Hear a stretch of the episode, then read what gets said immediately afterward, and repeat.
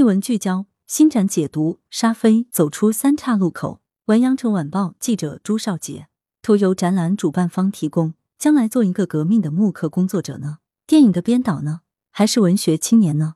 我徘徊在三岔路口了。九一八事变之后，广东开平人沙飞如此写下人生道路的抉择，最终他走上了第四条道路——摄影。作为中国红色摄影的主要缔造者之一，摄影家沙飞为人熟知。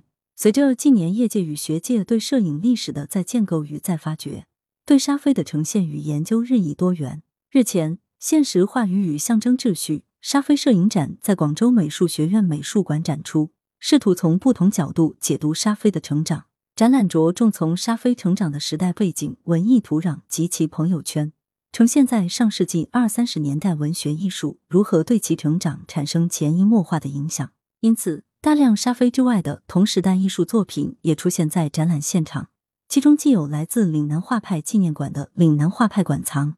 也有不少广州美术学院美术馆的现代版画会木刻馆藏。在策展人何小特看来，沙飞之所以走上后来的摄影之路，离不开本文开头提到的那个三岔路口——时代文艺土壤的浸润。展览特别关注到了二十世纪二三十年代文学艺术的共性对于沙飞的影响。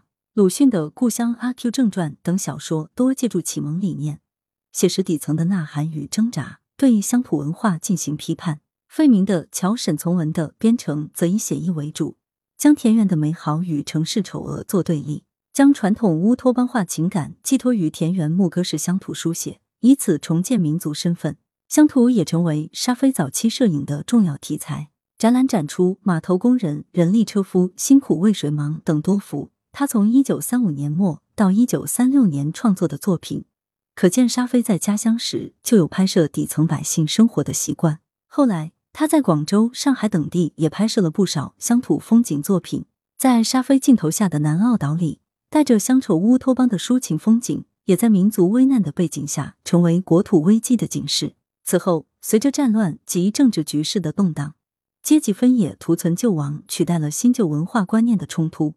一九二零年代的乡土文学裂变为一九三零年代如东北作家群的流亡文学，而在艺术上。岭南画派领军者在探索中国画现代语言变革的同时，将其艺术观念注入对现实的关注。其成交风景结合落款题词，也多了几分现实的感怀。其第二代画家更是频繁的将目光投向大众遭难的现实生活。朋友圈的互相影响，沙飞无疑是汇入这些信息流中的一分子。对于文学、新兴木刻和电影戏剧的兴趣，都传递出他对现代媒介的敏感。而最终对于摄影的选择，又体现了沙飞独特的智慧。乡土风景、大众生活与鲁迅系列，均体现了沙飞与乡土文学、岭南画派及现代版画会直接、间接的关系。通过摄影，沙飞的才能得以在现实话语的各类媒介中交流、延伸、扩展。报纸、杂志及出版物即为传播载体及舆论的阵地。徘徊过后，尽管沙飞没有成为一名文学青年。但他的人生轨迹却与左翼文学、左翼文艺运动有着千丝万缕的关联。当时，他的好友李化已创作出《怒吼吧，中国》这样的木刻名篇，这位学长为沙飞提供了最关键的人生参照。一九三六年八月底，作为第二回全国木刻流动展览会联系人的李化，委托沙飞前往上海捎信给黄新波。沙飞借此留在了上海，考入上海美术专科学校，并结识了鲁迅。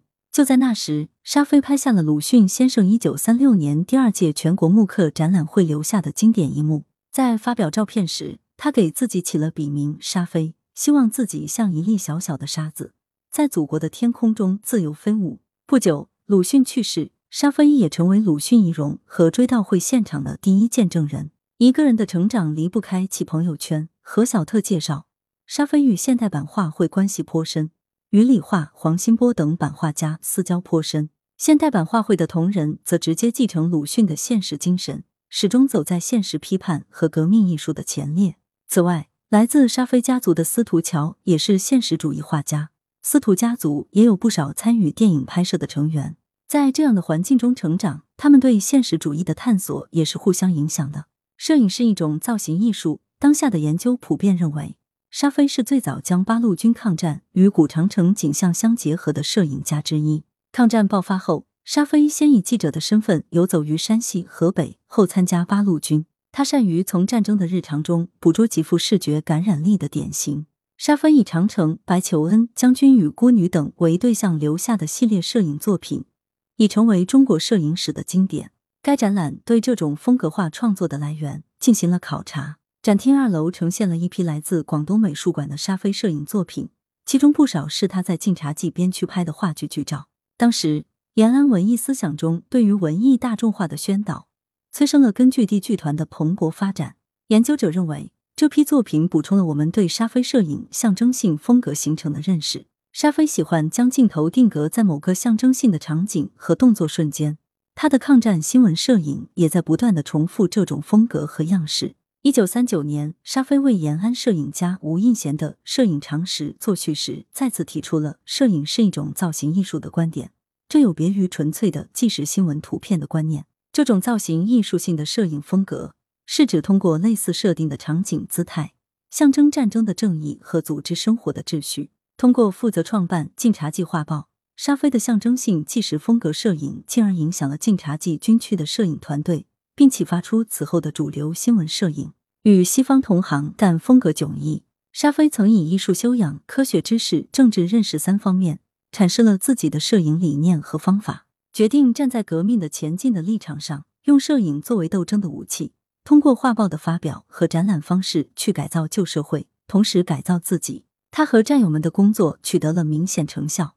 一九三九年一月。晋察冀军区政治部在河北省平山县焦谈庄举办了敌后第一次新闻摄影展，于乡野路边展出抗战照片两百余幅。人民摄影报原总编辑、沙飞研究会常务会长司苏石认为，以晋察冀摄影团队为代表的红色影像体系，为打败日本侵略者、解放全中国做出了卓越的贡献。这种与西方同行但风格迥异的摄影模式。